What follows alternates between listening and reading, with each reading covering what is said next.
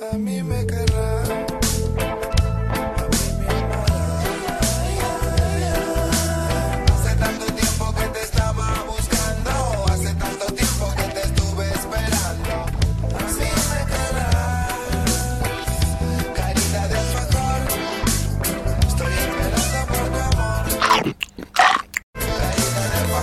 Buenos días, buenas tardes, buenas noches, bienvenidos y bienvenidas a ¿Ya probaste el chiquito?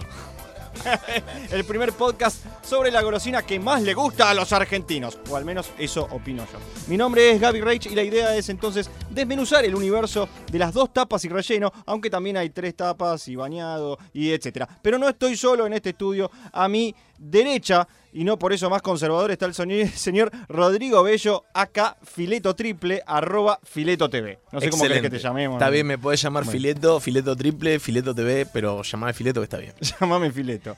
Bueno, ¿todo bien? Todo perfecto, estoy muy feliz de estar en este podcast de Alfajores. Eh, es una golosina que consumo habitualmente y vamos a hablar mucho de golosinas que consumo habitualmente. Alfajores. Muy bien. Y a mi izquierda está el capitán de este equipo, el que tiene la cinta en el brazo hecha de papel de blanco y negro de Bagley, el señor Facundo Calabró, acá el catador de alfajores. Bueno, gracias. ¿Qué tal? Muchas gracias por la presentación. Hay aplausos ahí del otro lado del, del vidrio. Sí.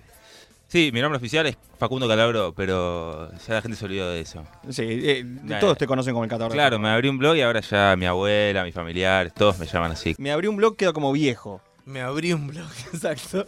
Sintiendo igual que igual tenés 21 años, pero queda viejo.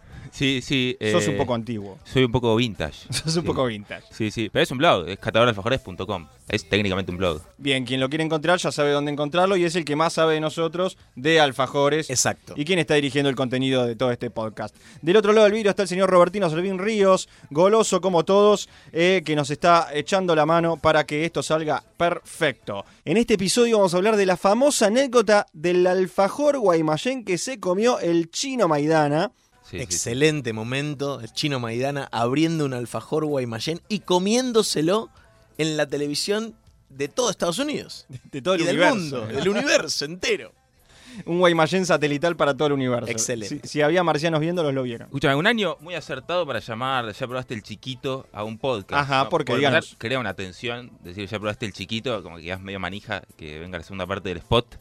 Eh, bueno, porque la Nirva está por cerrar, aparentemente.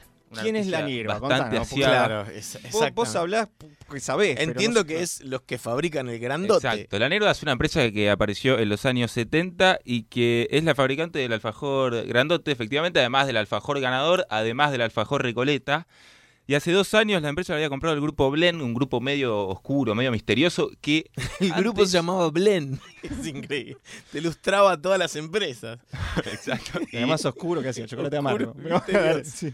Eh, y había sacado un alfajor Mayurban, yo no sé si ustedes se acuerdan. Sí, Mayurban lo probé, por supuesto, salió- porque era parecido al, al paquete del, del cachafaz y Sí, esos apuntaba a premium. alfajores premium, Alfajor exactamente. teóricamente premium, que había salido con un montón de publicidad, Mucha, afiches, mucha decía publicidad. que iba a ser la, la revolución, qué sé yo, a los Sí. seis meses ya no estaba en kioscos, nadie lo, había, nadie lo comía, era un alfajor malo, mediocre. Sí. Esa fue la primera creación del grupo Blend en los alfajores, después compró la Nero y ahora la está fundiendo. Ah, hermoso. Eso es lo que sabemos hasta el momento. Wow. Eh, son, eh, ellos son los creadores de ya probaste el, el spot, ya probaste el chiquito, ahora probá el grandote. El spot es noventoso en realidad, creo que hasta su estética indica Claro. que es noventoso. El spot eh, lo grabó Ricardo Guasardi, que es un locutor bastante Sí, claro. conocido. Sí, sí, sí. Eh, y es muy raro lo que pasa además porque el chiquito, la nunca tuvo un alfajor chiquito. ¿Cuál es el alfajor Claro. chiquito? Es una Y- y- pregunta. Ah, es algo que está pasando ahora con los alfajores. ¿Se están achicando los alfajores? Eh, se están achicando todo, se achican las melvas, se achican las galletitas, se achica todo, se, achica el presupuesto. presupuesto, el país. Se achica el el Estado. Estado. increíble. Se están achicando los alfajores. Están los mini alfajor, los super mini alfajor, cada vez más chicos. Sí, sí, cuando pensamos que iba a subir y que iba a haber triple, cuádruple, quíntuple, no, va para abajo. Así que bueno, eh, de esto y mucho más estaremos hablando en este episodio, en este primer episodio del primer podcast del mundo sobre alfajores, que se llama Ya probaste el chiquito.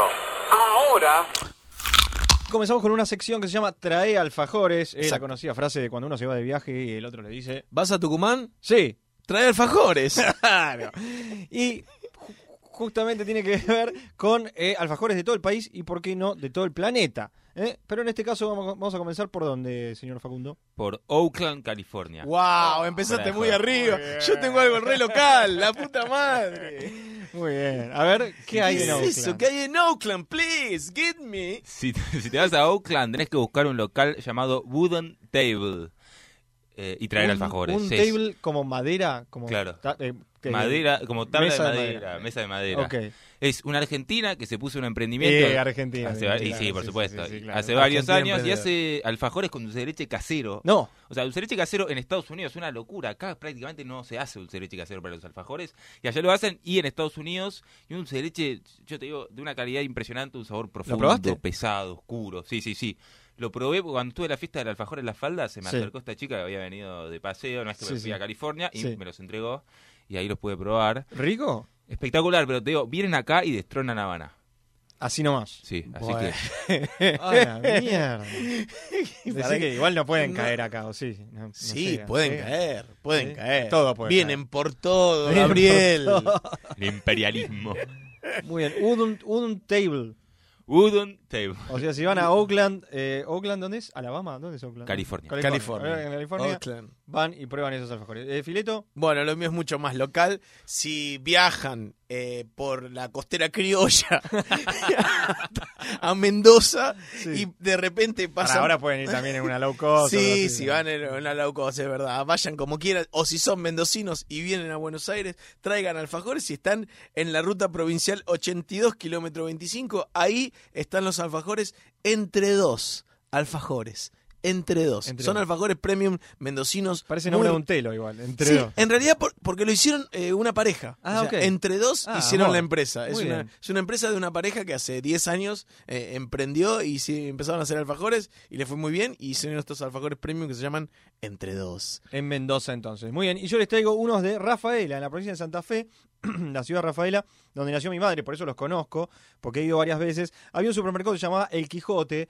que lo mane- la manejaba la familia Williner, no sé si los tienen la, la- la- la empresa láctea Williner. Williner. Bueno, manejaba un supermercado que se llamaba El Quijote y que hacía unos alfajores espectaculares. Y vos decís, era un alfajor premium, grande. No, eran dos tapitas, tapa, tapa, dulce leche en el medio, sin baño, sin absolutamente nada, pero tenía una, una, una, una, una masa tan mantecosa, tan rica, que era una exquisitez y así los cobraban también. Ahora después el supermercado del Quijote se vende. ¿A quién se vende? ¿A quién se vende? Al anónimo. Al anónimo, Sabe. exactamente. La familia de nuestro querido y benemérito jefe de gabinete que compra todos los supermercados del interior y justamente compró, pero siguen haciendo los alfajores y hasta hace unos años que mi madre me trajo la última vez que fue a Rafaela, alfajores de ahora la anónima, que ya no son más del Quijote, siguen teniendo el mismo gran sabor del alfajor rafaelino. La última es el milagro, es el milagro, es el milagro, Messi el desvío. Se nos terminó el mundial.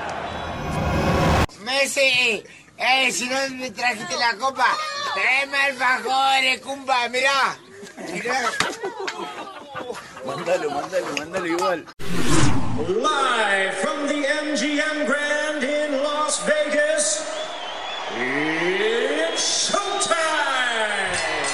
Es la madrugada del 3 de mayo de 2014, casi toda la Argentina está frente al televisor. Muchos no saben ni qué van a ver o conocen apenas unos datos. Que se trata de una pelea de boxeo, que es en Las Vegas y que es Marcos, el chino Maidana, el boxeador santafesino, que se disputa el título de campeón de los pesos welter ante el estadounidense Floyd Mayweather. Que es un divo, un tremendo multimillonario y que sale a pelear con Justin Bieber. De 12 rounds tensos, que no decepcionaron ni al espectador sin experiencia, ambos levantan los brazos como ganadores, reflejando lo cerrado de esta pelea. Cuando los jueces comienzan a deliberar, todos los periodistas y todas las cámaras de todas las partes del mundo se le van encima al chino Maidana. Se le acerca al presentador de la TV y entonces ocurre lo siguiente.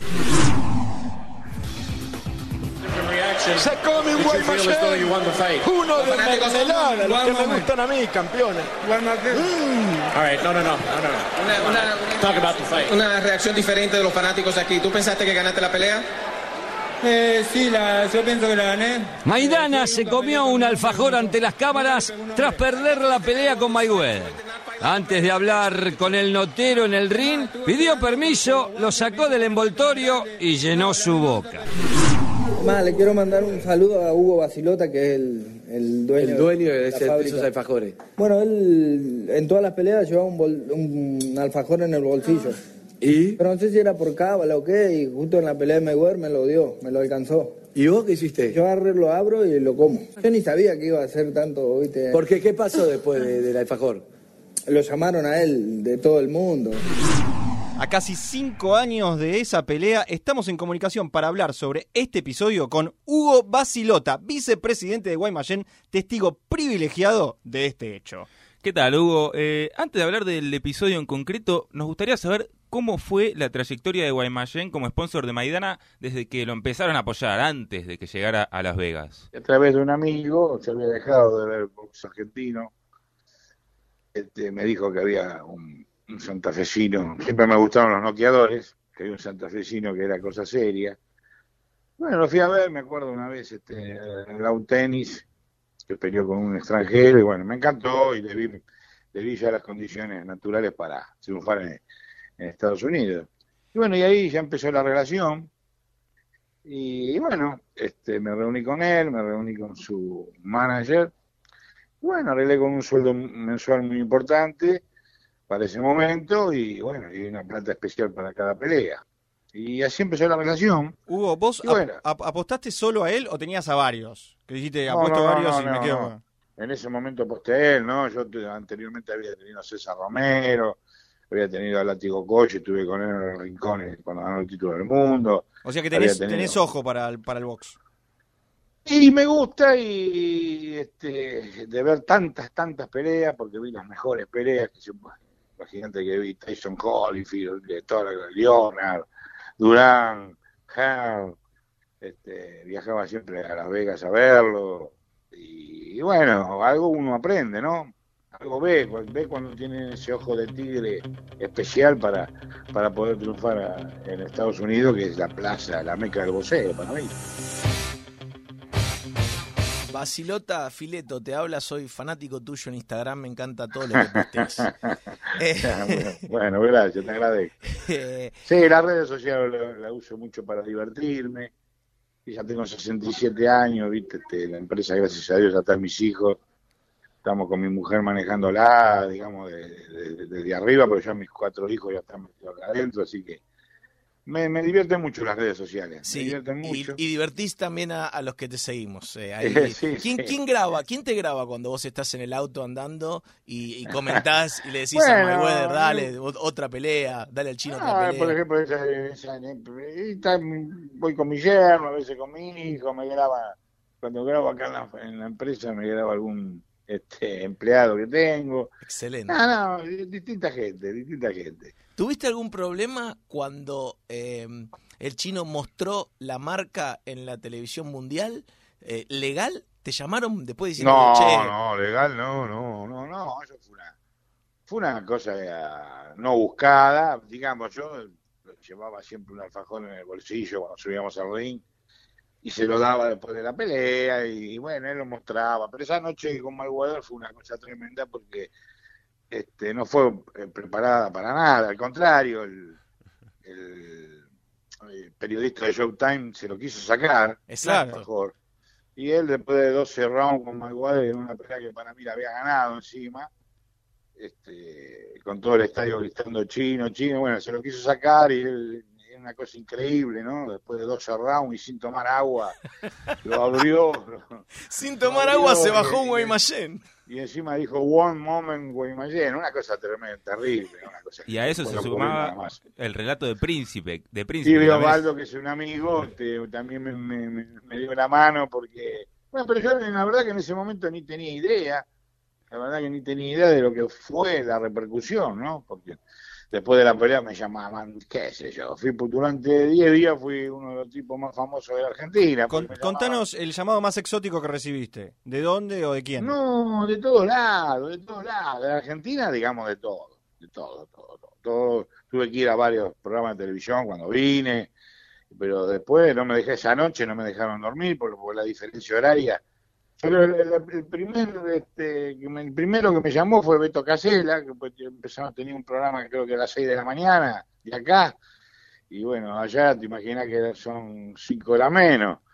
O sea que yo estaba ya, no, no pude dormir toda la noche, ¿no? Fue una cosa, de, me llamaban de todas las provincias. Y se, se Y después vendieron. una vez que vine acá empezaron los mails de, de- de Estados Unidos por- Ah. preguntando por el producto. Eso. ¿Y funcionó? ¿Se y vendió bueno, mal? sí, no, funcionó, funcionó, porque igual el alfajor el producto, en general es un producto difícil de exportar, ¿viste? Porque tiene su, su vida, ¿no? Su vida, cualquier alfajor eh, a los 50 días envejece, ¿viste? Claro. Entonces tenés que mandarlo por, por avión y todas esas cosas, pero bueno, no, no, se, se vendía a Estados Unidos, este, Miami, Los Ángeles, algo, algo Europa también, ¿no? Fue una locura, esa fue la verdad que fue una locura.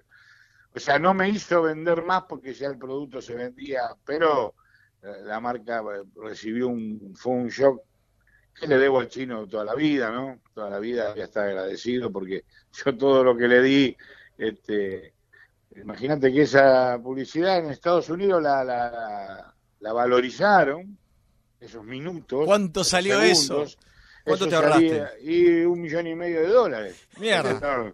En Estados Unidos, no acá, ¿eh? Sí, sí, claro. Gran Porque ahorro. Cada vez que se provoca eso, en las redes sociales aparece por todos lados. Sí, Ese- debería ser ese- asignado el 3 de mayo como el Día Nacional de Guaymallén. Claro, Sí, totalmente. sí, la realidad Va- sí. Vayamos por la ley.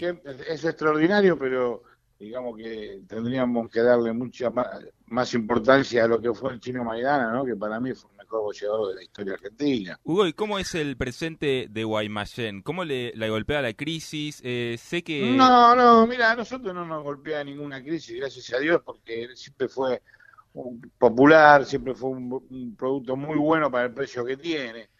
O sea que este, los gobiernos a nosotros este, no, no- no nos afecta. Y ya tenemos la política de que para nosotros el, jefe nuestro es el ministro de Economía de turno. Entonces nos tenemos que adaptar a, lo- a- a- las crisis, a todas las crisis. Imagínate que la empresa tiene 73 años de vida, la fundó mi suegro. Inauguraron la, planta, inauguraron la planta que iban a Y ya inaugurar. en- estamos listos, bien listos, ya estamos listos para inaugurarla este año. Se nos atrasó un poco por, la, por las máquinas, que tardan en, tardaron en, en- en- bueno, la traemos de, de Italia y de Alemania, ¿viste? Sí. Y entonces todo eso lleva un tiempo. ¿Dónde es la planta? Pero ya está. En Espegasini, ya está terminada, está todo listo. ¿Dónde es Espegasini? si Perdón- Cerca de Seiza. Ah, cerca de Seiza, Seiza, ok, ok, es ok. Seiza. Ok. Sí, sí, hay mucho. Es un polo industrial muy importante ahí que se armó. Hay muchas empresas importantes. Nosotros hicimos este, una, una linda plantita, pero digamos para sumar este producto, no para sacar lo que tenemos acá, ¿no? Acá no, no se toca nada. la ¿Y qué se viene de nuevo en Guaymallén? Y ahora se viene nuevo el triple de fruta que me lo están pidiendo mucho. Uh, sí. qué, qué primicia, ¿eh? Primicia. Sí, Hugo, sí.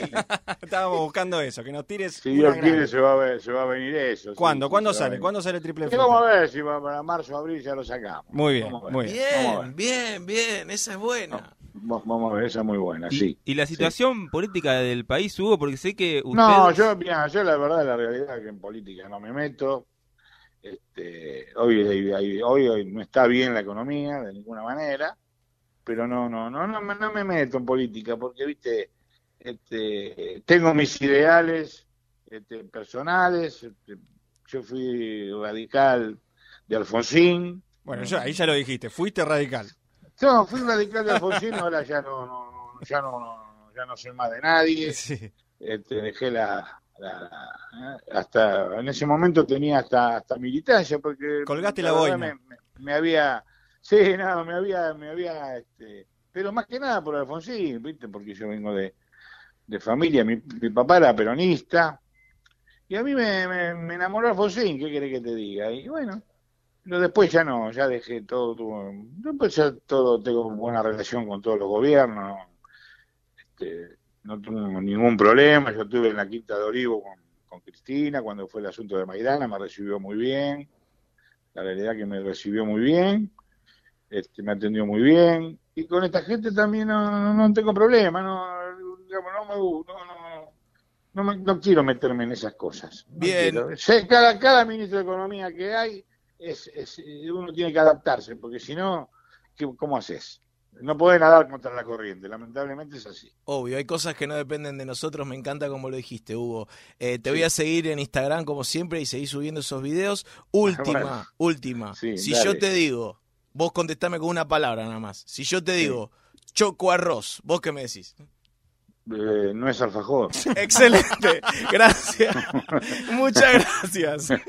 Bueno, Hugo, muchísimas gracias por atendernos. No, eh. gracias, Esperamos gracias con ansias ese alfajor triple de Sí, fruta. de ya va a salir, ya- va a salir, ya va a salir si Dios quiere. Sí, un saludo a todos los argentinos y no nos peleemos y sigamos adelante que tenemos el mejor país del mundo. Ahí está, Hugo Basilota, vicepresidente de Guaymallén, eh, uno de los grandes exponentes del alfajor argentino. Eh, me cae bárbaro, síganlo en las redes, en las redes NH Basilota, es Néstor Hugo Basilota. Lo quiero mucho, nada más. ¿Qué onda, Brian, que de repente están todos activos? Y bueno, perro. Ya probaste el chiquito, ahora probá el grandote. Alfajor grandote, doble y triple sabor. Yo soy así, así Muy bien, y tenemos otra nueva sección que se llama Curiosidades. Curiosidades de los alfajores, aquellas cosas que hemos encontrado medio extrañas, medio raras en el país o en el mundo. Y tenemos, señor Facundo Calabró, ¿qué tiene? Tatuajes de Capitán del Espacio hemos visto muchos. Sí. hemos visto muchos. Tatuajes de Jorgito. Ah, bueno. ¿Vieron alguno? Ah, bueno. No, no, no. Decime, Eh, decime que es de fruta y me vuelvo loco. Ah, es el logo, el, el- el- el- el hombre que se llama Jorgito. Robertino se la está estampando ahora. Si te vas a Caballito, podés charlar con Martín Tarrab, un joven de 26 años que trabaja como analista de datos en una agencia de publicidad y decidió tatuarse en su antebrazo el chiquito, el Jorgito, el logo de Jorgito. Muy bien, ¿eh? El Jorgito, eh, que, cu- que- cuya nueva publicidad es el nuevo influencer, ¿no? El influencer del alfajor. El Muy bien. influencer del alfajor. Señor Fileto, ¿qué tiene? Tengo una curiosidad que es, no sé si recuerdan que hace tiempo hubo una, una muestra en Mar del Plata donde Marta Minujín eh, eh, eh, a- adornó un lobo marino. Sí, sí. Adornó un lobo marino con un montón de, eh, de papel de alfajor, de alfajor Habana, alfajor dorado. Sí. ¿Cuántos papeles dicen que utilizó de, de envoltorios eh, Marta Minujín para hacer esa obra gigantesca Era- de arte pop? ¿Era uno de los lobos marinos de piedra que están en la cosa? No, no, no, Ah, mucho más él. Es mucho más grande. Eh, no sé, eh, 1200. No, te quedaste corto, ¿Cuánto? Facundo. Eh, ¿300 mil? No, te quedaste mucho, un poco menos. En 150.000. La mitad, casi Ah, ¿Cuál es la mitad? 75 mil. 80 mil eh, envoltorios de alfajor ha utilizado eh, que no se sabe si fueron eh, eran usados o lo sacaron directo de la Se fábrica. comió Si Marta. eran usados, Marta, Una no creo que haya, performance. no creo que tenga hambre Marta. Pero Es alguien, por lo menos se lo hubiera dado, no sé, alguna. de- de- de- No se hecho sabe. ca- ca- Usaron- caridad o algo por el estilo. Usaron 80 mil envoltorios de alfajor para hacer esa magnífica obra de arte pop de ese lobo marino de Marta Minujín en Mar del Plata. Muy bien, curiosidades, si ustedes tienen algún alfajor extraño, extrovertido, eh, eh, eh, con raro, con historias, con alfajores, mándenosla y las contamos en este podcast que se llama ¿Ya probaste el chiquito?